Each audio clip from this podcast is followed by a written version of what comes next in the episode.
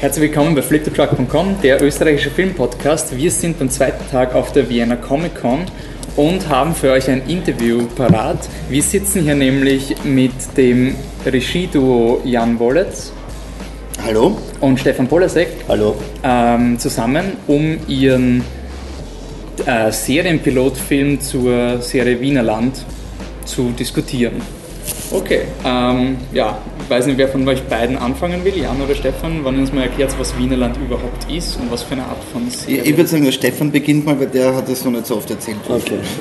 äh, Wienerland ist eine Mischung aus Fantasy und Western äh, in einer Welt, die wir neu erschaffen haben. Ähm, Im Groben geht es darum, dass die Menschheit äh, von dem alten Kontinent Neuland entdecken wollte und äh, es auch gefunden hat. Nur ist dieses Land mit Elfen und Zwergen und Orks äh, Völker gewesen.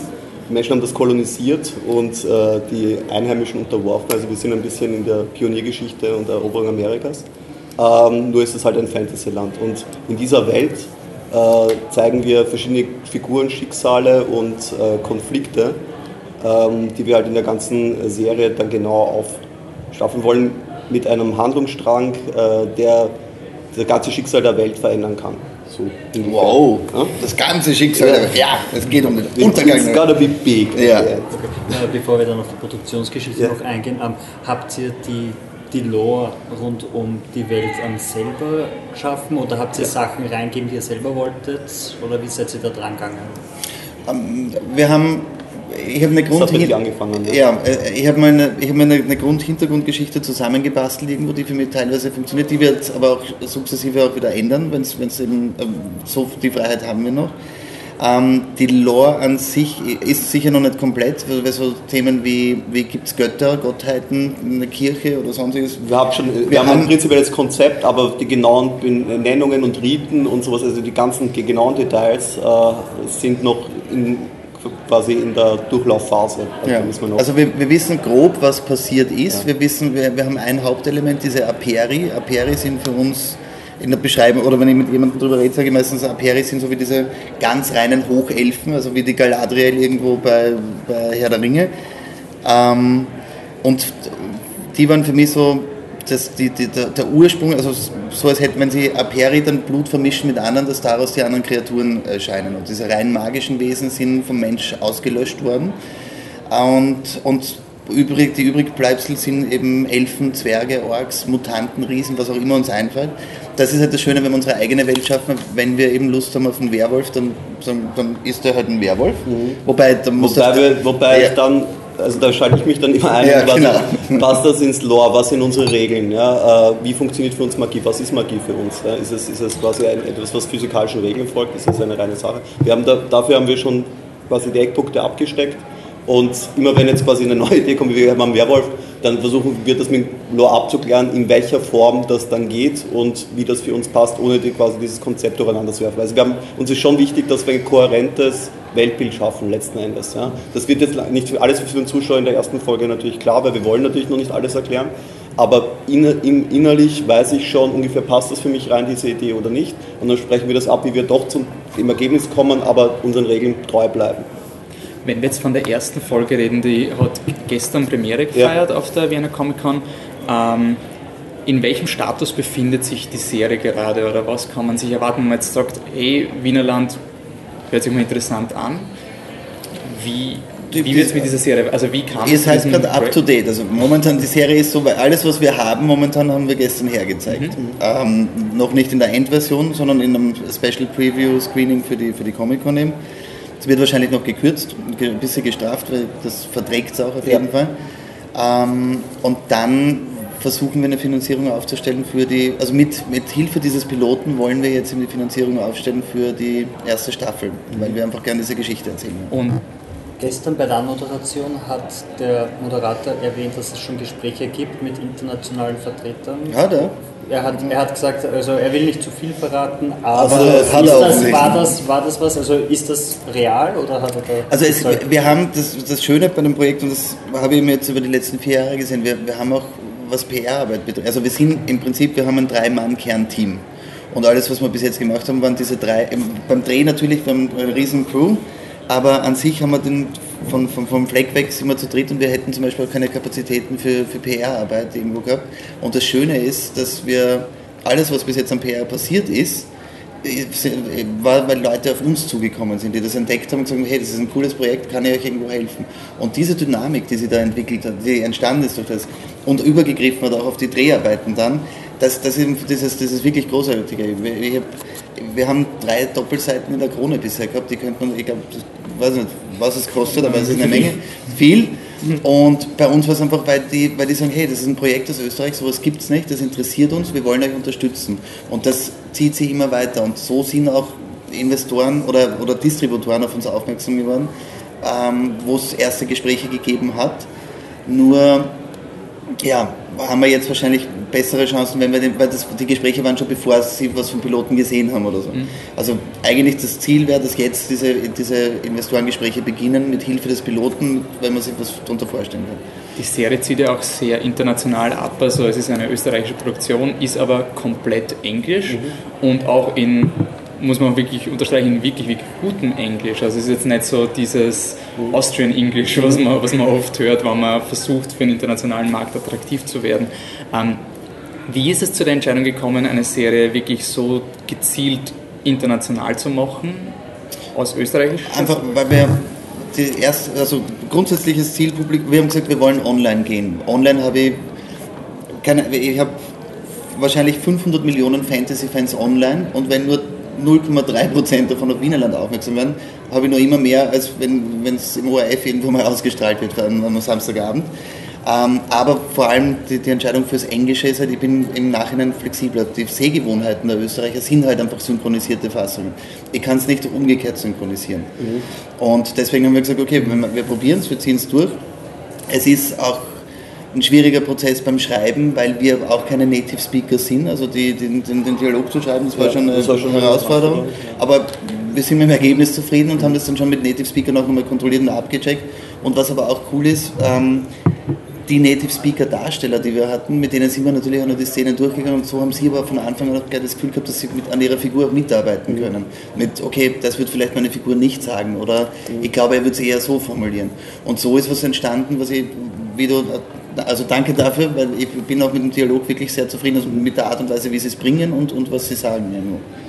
Und es ist ja nicht nur der Dialog, der passt, es ist auch die, die gesamte, die Optik und die Produktion schaut irrsinnig ähm, äh, gut aus und sehr, ähm, also man merkt jetzt nicht, dass der, also man, das ist natürlich eine kleinere Produktion, aber es ist trotzdem ein Standard, der ziemlich beeindruckend ist. Wie ist dieses Projekt überhaupt finanziert, zustande gekommen und gemacht worden? Also wenn du sagst, vier Jahre ist an dem gearbeitet worden, was waren da genau in diesen, also wie viel war davon Dreh, wie viel war Vorproduktion und wo kommen die Finanzen her? Das ist vielleicht ein bisschen früh auf einmal. Äh, ich habe 2010 gesagt, ein Orken und Zwerg gehen zum Würstelstand. Ich möchte irgendwie, das, das war so dieses, das Grundbild. Ich bin ein Shadowrun-Fan auch, schon seit je, Shadowrun sagt euch? Sagt okay, ist ein, ist, ein, ist ein deutsches postapokalyptisches Cyberpunk, Cyberpunk äh, Rollenspiel. Das eben, ja. das eben Cyberpunk-Elemente mit Fantasy mischt. Und dieser Crossover, den fand ich immer spannend, wobei ich eher den Cyberpunk-Teil dann eben ausgespart habe, immer mehr und mehr Richtung eigene Welt gegangen bin. Aber damals hat es begonnen und habe irgendwo so und dann habe ich gedacht, okay, wenn wir es, wenn man, also ich bin der Überzeugung, dass du, wenn du es wenn wirklich richtig planst und richtig angehst, dann kannst du eben ein Maximum irgendwo rausholen.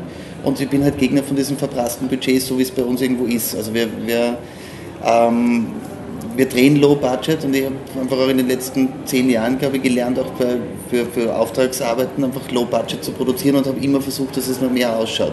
Und im Prinzip jetzt diese Fähigkeiten zusammengefasst und auf mein eigenes Ding, oder in dem Fall jetzt unser Ding zu, zu umzumürzen, ähm, ja, unterbricht mir jetzt gleich und sagt ja, was Gescheiteres. Nein, nein, ich sage nicht was Gescheiteres, ich will nur sagen quasi, dass es also auch vor allem eine Leistung war von dem Team, dass wir es glücklicherweise gefunden haben, die halt wirklich, äh, das ist nicht so äh, üblich, dass du jetzt irgendwie einen Film machst, dann kommen lauter Leute, die wirklich auch Talent haben und Eifer und für das Projekt brennen also das ist halt schon eine wirkliche Gemeinschaftsleistung gewesen. Der Philly, der das jetzt gebaut hat, ist ein, ein Gott. Ja, der macht ja aus, aus, aus drei äh, Dosen wirklich ein tolles Set. Ja. Mhm. die Kostümleute haben das zusammengesucht, sind überall hingefahren, um irgendwie Kostüme zu finden. Haben genäht, haben genäht auch selber. Also es ist wirklich, die Make-up-Leute sind halt da gesessen, um diese Masken hinzukriegen, haben eigene Formen gegossen. Es sind wirklich Leute, die wirklich von sich aus viel reingebuttert haben und das ist wirklich ein, ein Gemeinschaftseffort. Also wir haben das schon in, in, in Szene gesetzt, aber, aber wir, wenn wir nichts da gehabt hätten, dann würden wir auch nichts so Gutes sein können. Also es war wirklich da müssen wir uns echt bei den, bei den Leuten bedanken, die mitgemacht haben. Wie viele Leute waren das so im Großen? Weil bei der Premiere war ja so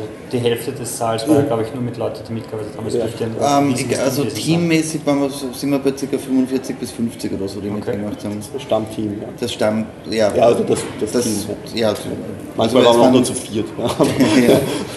Aber eh, nein, dann noch ergänzend dazu, ich glaube einfach, dass es also wir sind, wir leben in Österreich und wir, wir überleben auch in Österreich und machen eben Werbespots, Imagefilme und sonstiges, auch, auch die Leute in den anderen Departments.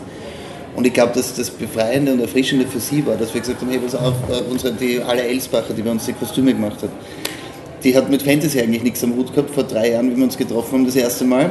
Äh, und hat es auch nicht wirklich abschätzen können, wie es geht. Aber sie ist dann einfach auch selber so reingekippt und einfach die Möglichkeit, nicht das zu machen, was jetzt in einem Skript für den. Du, es ist halt sicher cool und auch notwendig, dass man sagt, ich drehe jetzt einen Werbespot und ich brauche jetzt Kostüm und Ausstattung, der kriegt ein Sakko, legeres Business-Outfit, in Blau- oder Grautönen und das zahlt die Rechnungen, das ist wichtig, aber für sie einfach dann die Möglichkeit zu haben, hey, ich kann eigentlich das, warum ich Kostüm mhm. überhaupt begonnen habe. Ich kann mich da ausleben und austoben. Was das heißt, die Welt ist auch entstanden durch die Mitarbeit von den Leuten. Genau, natürlich. Also so, wir haben eine Figur, dann gibt es hier Vorschläge, wie würde die Figur anziehen. Fragt auch quasi nach, was macht die so und so weiter. Und dann gibt es einen Diskurs und dann kommt sie mit einem Entwurf und dann gibt es noch zwei, drei Adaptionen oder auch gar nicht, manchmal nehmen wir es einfach so.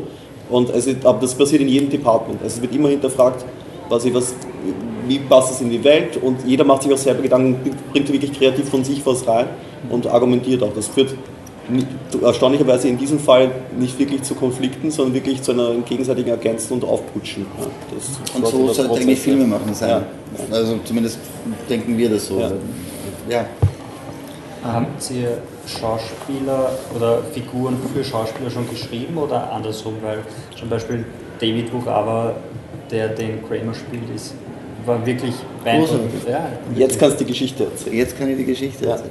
Wir haben, ich habe vorher beim Panel so komisch reagiert, weil der, äh, der Kramer war zwei Jahre lang von wem anderen besetzt. Okay. Und der ist auch, also das Kostüm war für den anderen auch, äh, äh, angefertigt. Wir haben begonnen mit ihm zu drehen. Also wir haben in diesem ganzen Stress mit, hey, wir müssen es durchpeitschen, habe hab ich meinen Kramer, meinen Hauptdarsteller, am ersten Drehtag am Set verloren weil er der Einzige war, der nicht verstanden hat, wie dieses Gesamtprojekt ausschaut. Er war der Einzige, es war, also wir haben keine Egos auf dem Set gehabt, wir haben als Team gearbeitet und wenn dann ein Ego da reinprescht und auf einmal sagt, die erste Ansage war, Regie-Duo akzeptiert er nicht, weil dann weiß er nicht, auf wen er sich konzentrieren soll.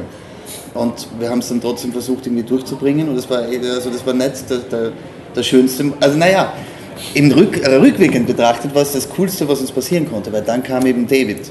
Und ich, ich, ich liebe ihn, also es ist großartig. Aber an dem Tag war es für mich das erste Mal, dass ich einen, einen Hauptdarsteller, wo ich seit zwei Jahren mit ihm gearbeitet habe, mit ihm besprochen habe, äh, musste ich vom Set bitten und habe gesagt, okay, tut mir leid, aber es geht nicht. Weil es, mir, es war der einzige Tag, wo schreckliche Stimmung am Set war bei allen, weil eine Diva da war. Und Diva akzeptieren wir bei Wienerland nicht. Und wenn er sich unserem System irgendwo nicht anpassen kann, dann muss man austauschen. Auch wenn es ein Hauptdarsteller ist, der, also für den habe ich die Rolle eigentlich irgendwo geschrieben. Und wie gesagt, das ist die glückliche Fügung war dann, dass wir, dass wir äh, ja, Kramer ist David Wurer und ja. ist großartig. Ja. Und wir haben dann gesagt, okay, bei Herr der Ringe haben sie in Aragon auch nach zehn Drehtagen austauschen müssen. Das wäre eigentlich das Traum sein Zurück in die Zukunft, Michael J. Fox. Und, äh, Dings, und, äh, ja, und, und das war halt bei uns eben auch, war auch eine eine nette Erfahrung, bei sowas zu machen. Aber es ist auch nicht unbedingt angenehm, jemanden wirklich dann vom Set zu bitten, sondern okay, weil der auch natürlich sehr viel Herzblut reingesteckt hat und versucht hat, dann natürlich auch seins zu machen. Nur, ja, es, es, war eine schwierige Entscheidung, weil wir waren mitten im, im Drehprozess drin. Wir haben, wussten quasi, äh, wir haben jetzt eigentlich die nächsten Tage nur Szene mit Kramer. Ähm, wir können irgendwie nicht raushauen, aber es geht einfach nicht. Es ist, es, wir, wir kriegen nicht dieses, dieses Ding, dass wir sagen, mit der Figur bleiben wir hängen. Ähm, und dann trotzdem zu sagen, okay, wir, es, also wenn, dann machen wir es wirklich richtig und ziehen das durch und beugen uns nicht unserer Idee. Das war ein wichtiger Schritt für uns in, in allen Belangen, ob, ob, trotz des Risikos, dass wir, dass wir scheitern, dass wir jetzt nicht weiterdrehen können und so weiter. Es wurde dann extrem schnell gelöst, so Deus Ex Machina mäßig mit, mit dem Auftauchen von David, dass dann auf einmal jemand kommt, der sich dafür interessiert und der das auch noch kann, der das ganz anders anlegt und eben äh, was Eigenes draus macht und, und so eine Faszination. Also das war einfach wirklich ein Glücksfall, aber wir mussten halt die Eier haben, quasi das durchzuziehen und diesen Glücksfall zuzulassen. Das war, das war Wie genau hat das funktioniert mit David Worawa? Weil ähm, wenn ihr da in Salzburg am Berg, am Set Nein, das war, das war, das, das war noch ein anderes ein, anderer Studio Studio Dreh. Das war die Szene vom, im Aber Haus auch das war glücklich die Szene im Haus, Farmhaus Innen. Wir waren an einem anderen Set, ja. das absolut scheiße ausgeschaut. Also nicht, Nein, es war, von, war schwierig von, von, der Lichtsetzung. Von der Lichtsetzung her. Ja. Wir hatten kein Fenster am Set und wir haben mit der Kamera, die Ausstattung war großartig. Mhm. Oder eh die gleiche, die jetzt auch im Film ist, aber es war einfach schwierig, auch schöne, interessante Bilder hinzukriegen.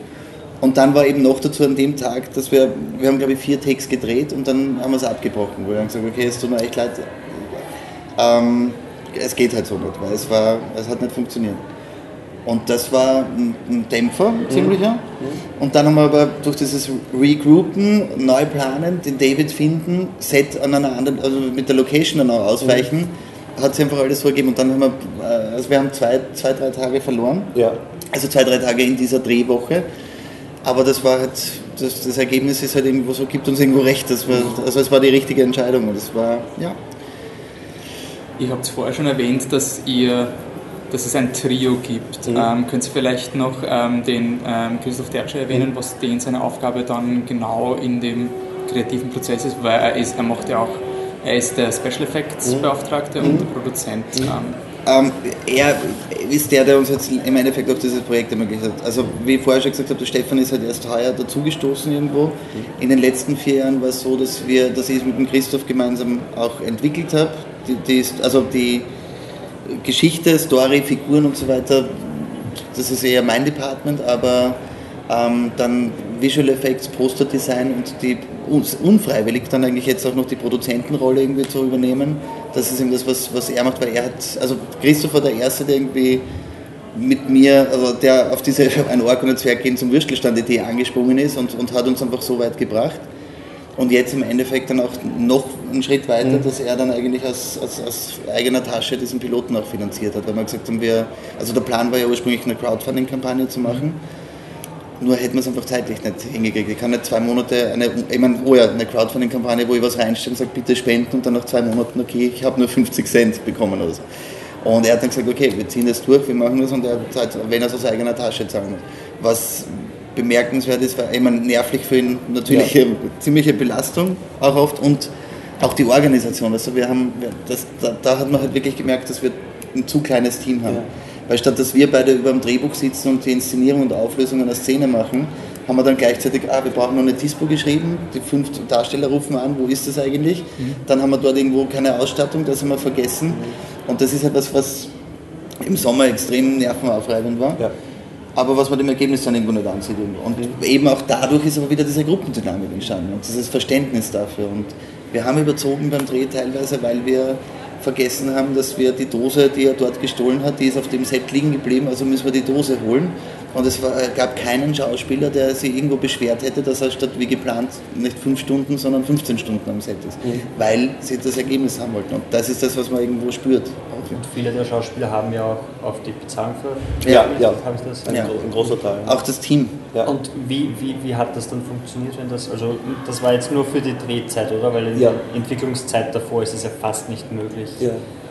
so wirklich darauf zu verzichten. Ah, das sieht man auch an meinem aktuellen Kontostand. Nein, ich habe, es ist, äh, wir haben, das ist das, was wir, wir leben im Prekariat. Ja, wir, wir hatten vorher wir hatten vorher beim Panel auch schon die Frage nach, nach dem Budget, ähm, wenn wir die Arbeitszeit nur halb, also wenn ich nur die Arbeitszeit ja. mit einem Minimalgehalt irgendwo abgedeckt hätte, die da jetzt drin steckt, dann, dann hätte ich eigentlich ein glückliches und zufriedenes Leben. Also das kann man nicht auf, aufwerten irgendwo. Äh, aufrecht, aufsplitten, ja, ja. was ich jetzt sagen wollte, irgendwas Gescheites sicher. Nur kurz an, ja. 200.000 Euro hat das Daumen mal Pi kostet. Naja, also wir haben, wir, haben halt eine, wir haben eine Daumen mal Pi-Rechnung gemacht. Unsere Arbeitszeit alleine in den letzten vier Jahren wären wir wahrscheinlich bei ca. 200.000 Euro. der, der, der Pilot so hat uns jetzt zwischen 120 und 150 Das, muss, gekostet. das weiß der Cross genau, aber irgendwas in dieser also Dimension. in der Größenordnung, Ja. aber eben auch da nur möglich, weil ich einen DOP gehabt habe, der einfach für 17 Drehtage nichts verrechnet hat, Beleuchter gehabt habe, die gratis mitgearbeitet haben, Darsteller gehabt haben, die gratis mitgearbeitet haben, Darsteller, die teilweise, wo wir Geld vereinbart hatten, weil ich gesagt habe, ich möchte euch zumindest ein Minimum geben, die dann gesagt haben, hey, na, steckt es lieber da rein, weil wir wollen, dass das funktioniert. Und das war halt einfach echt geil. Also dieses, dieses klassische Making-of, wir waren eine Familie am Set und es war so wunderbar und so, oder? das ist halt bei uns leider, es ist klingt kitschig, aber das ist halt leider wirklich, wirklich so passiert und das, das ja, spürt man irgendwie hoffentlich. Ich würde nur ganz kurz, weil wir haben jetzt sehr viel Ja. über die Produktion geredet, aber ich würde noch ganz gerne über die Geschichte an sich auch noch zukommen. Spoiler. Ähm, nein, gar, gar, gar keine Spoiler. Also die, die Frage Überlebt hab- das ist ein Spoiler. Die, habe ich Mike Ja, gestellt, das Ja. hat mich einfach nur interessiert. Ähm, bei Fantasy hat man ja immer den, den Infodump, den klassischen. Man muss das Vokabular Ja. irgendwie an den Mann bringen, man Ja, muss die Welt genau. kommunizieren. Und Wienerland geht da ziemlich understated vor. Ja. Also es ist sehr, also an der Anmoderation ist sehr mit Leone-Western verglichen worden. Die vergessen wir mal die Anmoderation. Ja. Es ist zumindest, es sind wirklich auch anfänglich einfach wirklich wenig Informationen Ja. und man kriegt alles nur aus zweiter Hand Ja. mit, was ich eigentlich ziemlich wertschätze, weil man hat oft Ja. diesen bärtigen Erzähler, Ja, long time dann- ago, das und das und Ja, das. und du musst das machen, um das zu kriegen. Oder, oder sieben Texteinblender Ja. gleich am Anfang. wie, wie, habt ihr, wie habt ihr es erarbeitet, dass wie die Information, in welchem Stand die Information zum Publikum kommt? Das, das ist bei, in der Drehbuchphase äh, so der Haupt, das Hauptding quasi. Wir wussten, wir wollen etablieren, es geht ja, ist das Ding so, wir wollen etablieren, dass es Magie gibt. Ja? Wir wollen aber jetzt nicht unbedingt dau- dauernd zaubern, wir wollen auch nicht die Regeln noch genau klar wir haben unsere Regeln und die lassen wir so ströpfchenweise durchsickern. Und zwar so, dass dieses auf das Einführen von Magie passiert jetzt noch relativ low. Ja? Ähm, die Information, wie das funktioniert, ist noch alles relativ low. Wir wollen im Laufe der, der Serie und der Staffel dem Zuschauer langsam dieses, an diese Mechaniken ranführen, an die Regeln ranführen, an die Rassen ranführen, die da alle leben. Ja? Und immer ausschnittweise ein bisschen mehr zeigen. Also das geht, es ist eine Frage der Dosierung. Wenn du jetzt schon zu viel alles klar machst, dann wird das halt so ein, ein, ein schnell ein Klischee, wo du dann quasi sagst, so muss das jetzt sein und das ist für den Zuschauer nicht mehr so spannend. Du warst ja nur noch, zaubert er jetzt das oder macht er das, weil er könnte das jetzt. Solange du noch dieses Mystery-Ding hast ähm, und nur eine, du musst eine Ahnung davon haben, aber so, wenn du es begreifst in dem Moment, das sollte, wenn dann überhaupt das am Schluss sein oder gar nicht ganz genau, weil Magie soll da irgendwie unfassbar sein, das ist dieses eine Ding. Und dort, wo wir ein bisschen klarer werden, werden wir bei diesen Sachen wie halt City Watch und Rebellion, ähm, da gibt es klare Fronten, die sind noch sehr, sehr klar äh, zu sehen und das wird halt noch, noch, noch, noch, noch extremer. Ähm, und bei den Sachen haben wir gesagt, okay, da fangen wir schwarz-weiß an ja, und gehen dann halt im Laufe der Serie immer grauer, grauer, grauer, grauer. Wobei wir nicht wirklich schwarz-weiß sind, weil wir wissen, weil eigentlich ist die Citywatch sind die Guten. Die anderen sind die Terroristen. Weißt du, das ist So kann man es noch sehen. Ja. Beziehungsweise durch den Sergeant Breeze Charakter Genau. kommt ja schon gleich das- im genau, sieht man das- ein genau. Schatten, also ein, eine Grauschattierung Genau, hinein. richtig. dass Dass man der- sieht, nicht nur dieser Snyder, also nicht dieser, dieser, dieser Mensch, der vielleicht auch seine Gründe hat, so zu der agieren, für mich überhaupt ein guter ist. der ja prinzipiell aber ein das ist eine Erweiterung, das kommt dann. Snyder, Snyder ist die bösartige Sherlock Holmes Version. Der ist super smart, der, der, der macht seinen Job. Das, ist, ja- das sind also diese Feinheiten. Wäre Sergeant Reese nicht reingekommen, Ja. hätte Snyder seinen Job gemacht, hätte wahrscheinlich dieses Ding gefunden. Wären die Fische nicht transportiert worden, hätte man das Hätte Ding nicht gemacht, geankommen. hätte der Reese hinten überlebt. Also der Reese, der sie saved, macht Also eigentlich... er ist tot. Oder, oder, oder auch nicht. Oder auch nicht. Nein, aber auch nochmal zur Magie zurück.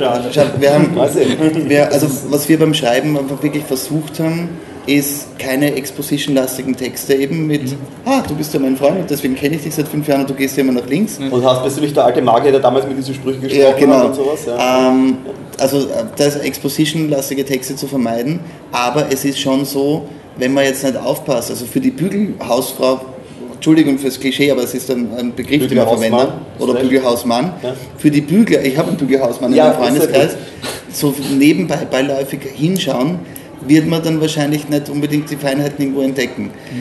Was jetzt bei der Grundregel vor, also was passiert bei uns? Menschen und Elfen, jeder, der zaubern will, braucht dafür ein Totem eigentlich. Das ist das, was man versucht haben zu etablieren.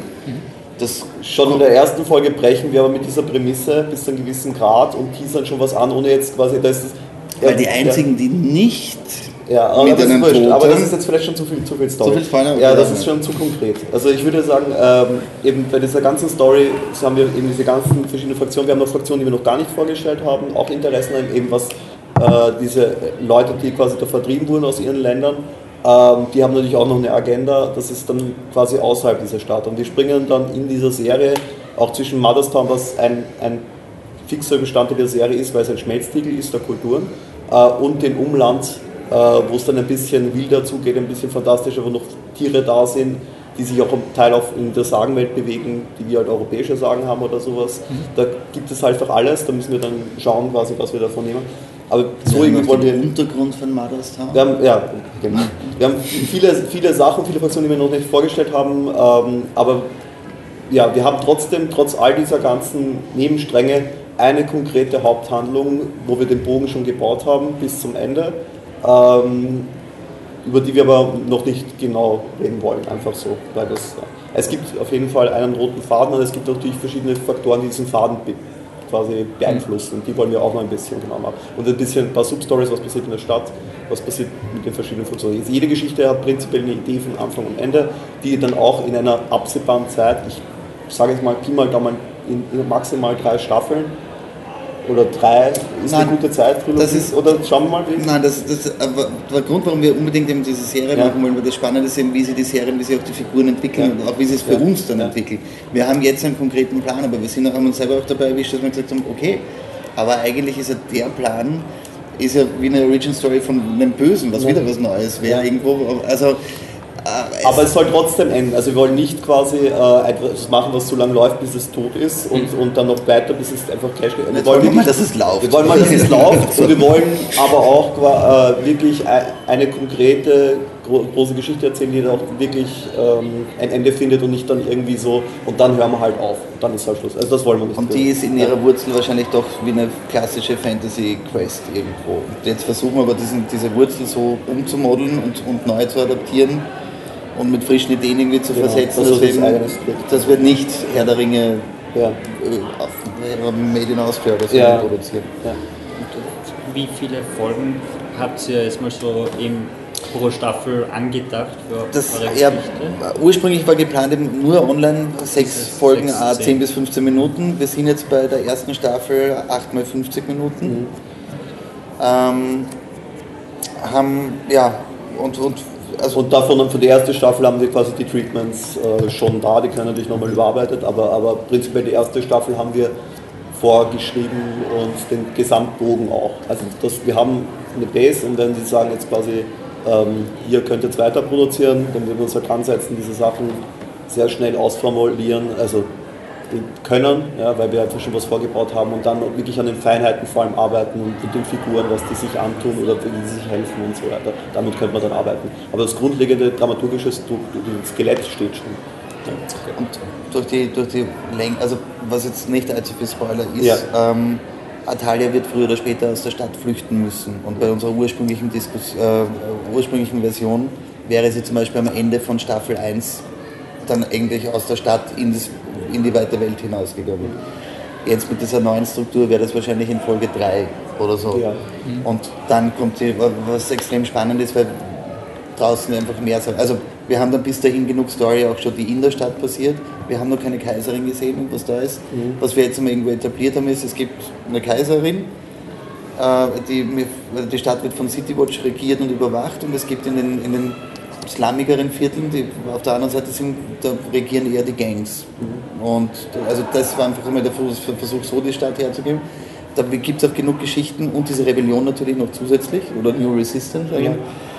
Wobei bei Star Wars heißen es jetzt auch New Resistance oder New, oh, nein, es ist New, New Order, und die First Order und Resistance. Ja, ja, ja, ja aber ja. Ja, es gibt bei Star Wars heißt er auch Finn und wir haben auch einen Finn. Also ja, das war, das war auch lustig. Aber wir haben es vorher geschrieben. Ah, die Struktur ja. von den Figuren, wird das dann schon so bleiben, wie es jetzt wirkt, dass ein paar Figuren miteinander interagieren und andere Figuren außen sind und ihre Eigensachen haben oder, oder plant sie schon, dass es gibt, es gibt alles sehr viele Überschneidungen. Es werden nicht, wahrscheinlich nicht alle Figuren mit allen überschneiden. Ne? Aber, äh, Aber momentan tun sie es eigentlich, nur sie wissen es nicht. Aber äh, es gibt schon wirklich konkrete äh, äh, Pläne, dass wir wirklich möglichst viele Überschneidungen machen, die, die solange sie Sinn machen. Also werden jetzt nicht quasi irgendeinen Slum-Jungen mit der, oder die Geschichte mit der Kaiserin kreuzen, weil das wird einfach nicht passieren. Aber äh, ja. weniger, also sie werden tangieren, aber nicht so eine Art Convergence Point, wo dann das ist jetzt eine Storyline. Spoiler! Das, ist, das, ist, das ist vielleicht ein bisschen zu viel. Es gibt sicher Nebenstränge, die man nicht erwartet, die eigentlich sehr eng miteinander verbunden sind, aber das dauert noch eine Zeit, bis man das erkennt oder auch die Figuren selber erkennen. Ja. Und äh, dann noch ergänzend, auch da wieder eben der Vorteil von diesem Seriencharakter, mhm. Leute, die, was so, sowohl für uns beim Schreiben, als auch für die, für die Darsteller ist es natürlich cool, wenn der Charakter irgendwo eine Art Reise für sich selbst macht und eine Transformation durchlebt. Und wenn ich jetzt sage, wenn ich dann sage, es ist nur eine Idee, deswegen kann es kein Spoiler sein, aber, okay. aber für mich ist es ganz klar, dass irgendwann vielleicht einmal Snyder zum Beispiel mit Atalia zusammenarbeiten kann. What? Oder muss. ja, ja, ja. Oder muss.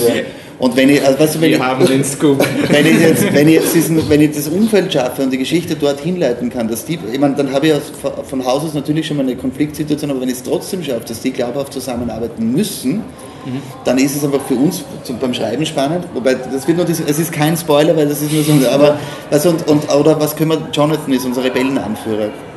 Was können wir dem noch alles antun, dass aus diesem enthusiastischen, wir schaffen es wir verbessern die Welt, dass der vielleicht ein gebrochener böser wird oder so. Vielleicht ist er auch der Böse, wir wissen. Aber, und das ist eben das Spannende, was man bei einer Serie machen kann. Und was wir aber definitiv auch vorhaben.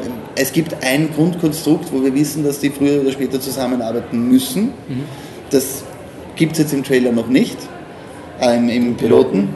Aber das, also das wird auf jeden Fall passieren und das ist eben auch spannend, weil die eben eigentlich auch in unterschiedliche Richtungen gehen von ihrer Grundeinstellung. Ja. Also Konflikt ist Konflikt ja, wie immer die Würze von allem. Ja. Auch Nein, wurscht. Wir, wir, haben jetzt einfach versucht, irgendwie so diese, diese Seeds irgendwie zu verteilen. Es gibt jetzt schon, ich glaube zum Beispiel Junior und Nina, äh, die Teehaus-Szene. Ah, okay. Also diese Red Dog Gang, die halt dort sitzt. Was man da auch nur wieder, wenn man nicht aufpasst, dann kriegt man so, Gia dürfte eine ziemlich mächtige Frau sein. Mhm.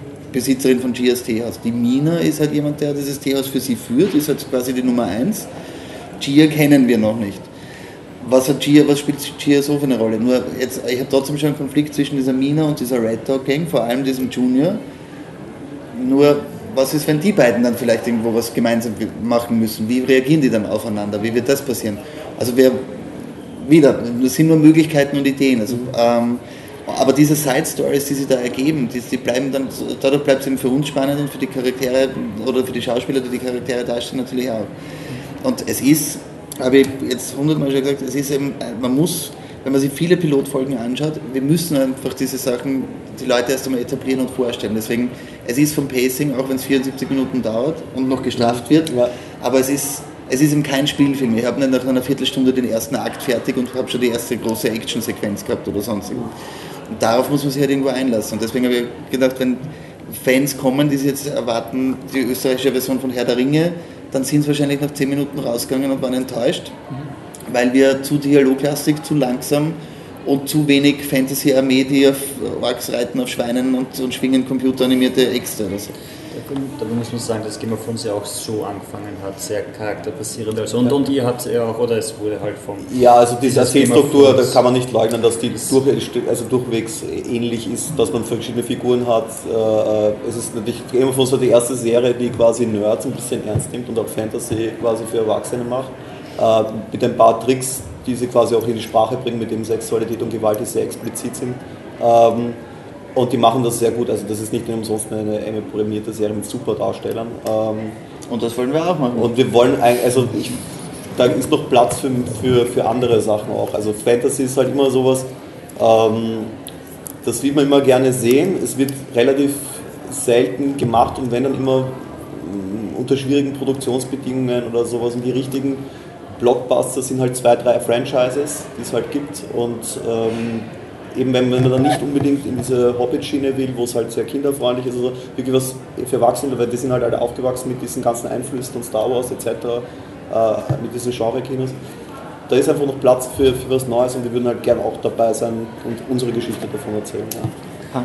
Bei Fantasy ist ja, wir haben die Magie auch angesprochen ja. und das habe ich einen interessanten Gedankengang ja. gefunden im Pilot. Da wird auch äh, das Postulat, dass der ja. Mensch sehr chaotisch ist, der Mensch den Drang hat, Dinge zu kontrollieren und dass das Chaos durch die Magie jetzt balanciert werden kann. Das ist eine interessante These, was ich mich gefragt habe, was ist Magie für euch? Ja, das, das will, will, ich noch nicht, will ich noch nicht äh, genau beschreiben, was das ist. Also wir haben dafür einen Plan.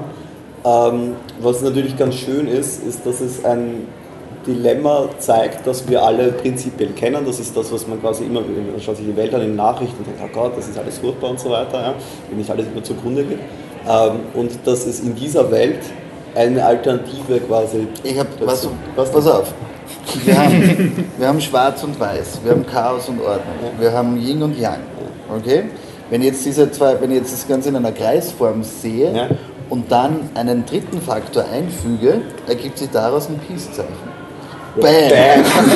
Du hast das gesagt. Ist aber, ist aber nicht schlecht, oder? An sich ist es, äh, das ist so dieses, ich habe gut, ich habe böse, nein, ich habe Chaos, ich habe Ordnung und die Aperi haben es offensichtlich gecheckt, zumindest ist Kramer davon überzeugt. Aber ja, also, also, wie gesagt, das ist halt, es gibt halt eine Hoffnung, quasi diese, dieses, diese chaotische Welt, wo sich immer Leute schlimme Dinge antun, zu ordnen. Allerdings ist es mit einem Element verbunden, das wir in unserer Welt nicht haben. Das heißt, unsere Welt ist damit automatisch verdammt, ja, in unserer Realität, in diesem Kreislauf zu bleiben. Äh, aber in dieser Serie gibt es da quasi eine Möglichkeit. Das ist zumindest, und das ist auch wichtig, dass sagt, es ist my truth, also es ist seine Sicht der Welt. Ja. Das ist jetzt nicht unbedingt äh, richtig oder falsch, aber es ist eben Kramers Sicht der Dinge und wie er versucht, was er versucht eben eventuell zu tun. Ja.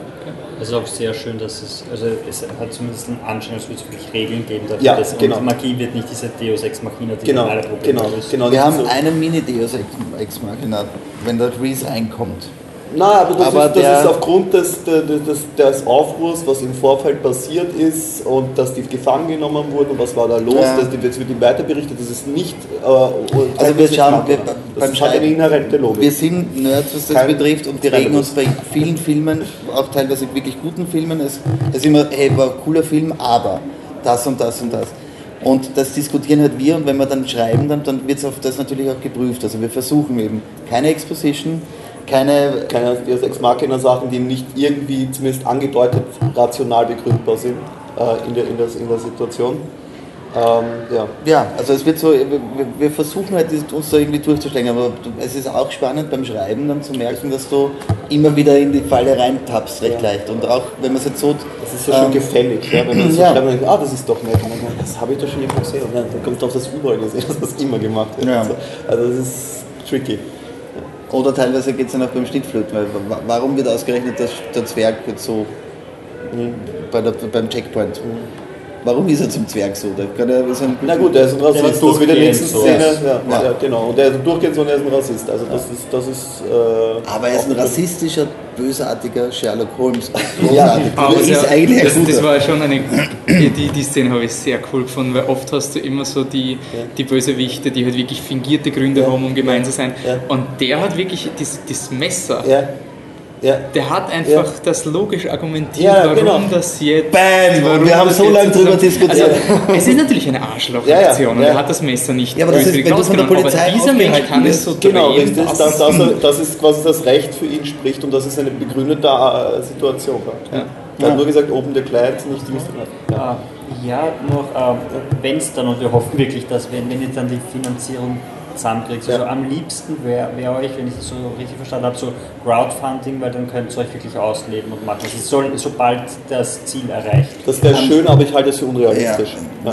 Ja. es ist sehr viel, oder? Wenn ihr mit 700.000 ja. Euro pro Folge. pro Folge, also es ist unrealistisch. Nein, also das ist, das ist für uns ein Ausweichplan, weil dann müssen wir einfach auch wieder die Struktur ändern. Dann müssen wir sagen, hey, wir nehmen jetzt einen Piloten, zerstückeln ihn, gehen ihn online, versuchen Fans zu mobilisieren und sagen dann, hey, dass man eine Episode, also ich kann vielleicht ja. die nächste Episode produzieren. Aber auch das wird schwer, weil dafür ist jetzt Crowdfunding auch schon zu, zu sehr im Abklingen irgendwo. Die Leute sind noch geburnt von Sachen. Die, die, die Idealvariante wäre für uns jemand, der sagt, ein interessiertes Genre, würde gerne einen Film produzieren, er nimmt Kohle in die Hand und lasst uns machen. Ja. Das wäre natürlich schön. Es wird nicht ganz, oder maximal, dass er dann sagt, okay, ich gebe euch die Kohle, ihr könnt machen, was ihr wollt, aber ich hätte gern, dass meine Frau mitspielt oder so die dann irgendwo gekillt wird. Aber, oder sie spielt gut, das kann sein. Aber also wir sind auf der Suche nach Investoren jetzt und möchten das eigentlich im Paket gern produzieren, weil es einfach, ja, weil es ist, ich glaube, wir hätten es uns verdient und das ganze Team hätte es verdient, dass es auch einmal gegen Entlohnung irgendwo dann dieses Ding machen kann. Und das Zweite ist, es müsste halt relativ schnell gehen, weil ähm, Miro wird älter. Miro wird älter, eben der ganze Cast hat andere Sachen zu tun dann auch mhm. und sowas. Man muss das relativ zeitnah alles machen, sodass wir eigentlich nächstes Jahr äh, in die Vorproduktion gehen könnten, dass wir im Herbst oder so das den Drehstart hätten für die neue Staffel, weil sonst äh, wird es sehr, sehr schwierig, das am Leben zu erhalten, einfach aufgrund. Würdet ihr auch mit neuen Cast an die Sache herangehen, wenn das jetzt quasi eine Auflage Wenn das eine Produktionsauflage ist, dann muss man sich genau anschauen, welche Figuren das sind und ob wir da einer Meinung sind, aber letzten Endes eine Produktionsfirma hat immer Konzessionen, äh, unter denen sie quasi ihr Geld hergeben, was natürlich ein gutes Recht ist, weil sonst würden sie es halt nicht tun. Ähm, inwieweit man dann bereit ist, Kompromisse einzugehen oder manchmal ist es auch, im Idealfall ist es ja Leute, die das bereichert, die das einen guten Grund haben und nicht jetzt einfach eine Liste abhaken mit Zielgruppen, warum das jetzt gut wäre, die Figur drin zu haben ja, oder das zu machen. Aber ja, es gibt natürlich ähm, äh, Konzessionen, die man wahrscheinlich machen muss, aber das muss man dann je nach Fall entscheiden, würde ich sagen. Also, ja. Weil ich glaube, dass was auch noch eine Option ist, dass wir das, also wenn, jetzt, wenn sich daraus nichts ergibt, bevor wir es jetzt komplett beerdigen, würde ich eher überlegen, vielleicht nur ergänzende Szenen zu schreiben, das Ganze auf Spielfilmlänge aufzu also auch von der Struktur mhm. her zu ändern und zu sagen, hey, dann ist einfach das unser erster Film mhm. und wir bringen ihn so raus und versuchen da Distribution zu finden. Okay. Weil da, dafür wäre man, ich meine, da hätten wir jetzt schon quasi 74 Minuten, wenn ja, ich da jetzt 50 davon rausnehme. Ich meine, ihr könnt wahrscheinlich die gesamte Handlung ab, aber zumindest, dass man drei Struktur genau, genau, aus dem raus ja, ordentlich was raushauen, ja. äh, aber noch ordentlich was nachdrehen, aber ja. Aber wie gesagt, das, oder wenn man, keine Ahnung, ich glaube auch, dass man, wenn jetzt, wenn wir nicht die, die, Serie durchfinanzieren, aber dass man kleinere, für kleinere Beträge Investoren mhm. findet, wenn du da, das ist, die Kinoverwertung ist halt schon was, was für die Finanzierung leichter ist. Mhm. Online ist bei uns, Online-Distribution ist sowieso bei uns zu niemandem durchgedrungen. Ja. Ja. Auch nicht, das verstehe ich zwar nicht, weil ich habe einfach dieses Riesenziel Publikum überall. 20 Jahren. ja, da sind unsere Darsteller zu alt. Ja. Ähm, aber wie gesagt, also Crowdfunding Plan C und Plan D, D, bevor wir es ganz lassen, sagen wir, wir nehmen die besten Szenen hier raus, stöpseln es um, schreiben was ergänzend, drehen das irgendwo nach, im schlimmsten Fall auf eigene Kosten und haben dann einen Fantasy-Film und sind dann, glaube ich, können, also mit Low-Budget-Fantasy-Filmen können wir dann trotzdem mithalten irgendwo. Und ich, ich finde eben auch, ich meine, wir sind noch immer nicht ganz happy mit den, mit den Effekten, weil wir auch so wenig Zeit hatten, aber ja, wir haben zumindest Sci-Fi-Niveau irgendwo. Man, man, sieht, man sieht zumindest das Potenzial, ja, das da ist, wenn man dann in einem echten Saal projiziert, wo die Tonabstimmung dann wirklich passt. Und wenn, wenn man dann die Zeit hat, nochmal drüber zu gehen genau. die Effekte, dann, dann, dann ist das schon was, was wirklich erzeigbar ist. Waren euch die Leute wenn es jemand mithört und euch irgendwie suchen will, wo findet man die neuesten Updates zu Wiener Land? Ganz wichtig fürs Projekt wäre unsere, unsere Fanseite Wienerland The Series auf Facebook mhm. ähm, und an sich ist es www.wienerland.com. Okay. Und ja, wir, wie gesagt, deshalb so wichtig mit, mit Teilen und Scheren. Wir haben einen YouTube-Channel dann auch, der jetzt Stück für Stück befüllt wird. Das ist auch Plan des Grundkonzepts, das habe ich vorhin noch gar nicht gesagt. Wir haben jetzt für uns einmal hier diese Forscher von diesem, von diesem Piloten gebracht, aber wir wollen es eben auch, auch um die Fan Base zu erweitern. Wir starten jetzt mit Production Diaries, möchten das immer Stück für Stück raushauen, was hinter den Kulissen abgegangen ist, wie, wie man Low, also eigentlich als eigene, ich habe immer gesagt, ich hätte gerne eine einstündige Doku mhm. über, die Low, über das Abenteuer dieser Low-Budget-Produktion. Ja. Und es sind eben wie auch der Austausch vom Hauptdarsteller irgendwo mhm. am, am Drehtag direkt solche Sachen sind einfach irgendwie auch, glaube ich, für Filmemacher oder Interessierte recht spannend. Ja, wie man damit umgeht einfach mit solchen Sachen. Und einfach diese, diese tägliche Challenge, einfach äh, ohne Geld. Ich meine, ich verbringe am Set 50% meiner Zeit damit, den Leuten zu danken, dass sie einfach so geduldig mhm. sind. Also, und, aber das, auch dadurch entsteht halt eine eigene Stimmung irgendwo. Und, und, und ich hätte wahrscheinlich die 50% gar nicht machen müssen, weil die meisten mir gesagt hey, wir wollen das machen, wir wollen, dass was Gutes rauskommt, nehmt euch die Zeit, stellt das Licht noch um. Und das, das sieht man halt jetzt. Und das wird eben jetzt in Production Diaries auf dem YouTube-Channel veröffentlicht. Wir starten jetzt einmal mit diesem Comic-Con-Trailer, wobei den müssen wir noch ein bisschen schleifen, weil den haben wir gestern oder vorgestern in der Nacht nur zwischen drei ja. und fünf schnell geschnitten, während wir den Film auch noch fertig gemacht haben. Aber also YouTube-Channel und die Facebook-Fanseite ist auf jeden Fall ein gutes Ausgangs, eine gute Ausgangsbasis. Dann sage ich danke fürs Interview und ich hoffe, wir werden in Zukunft die versprochenen Orks auf Motorrädern sehen. danke sehr. Dankeschön.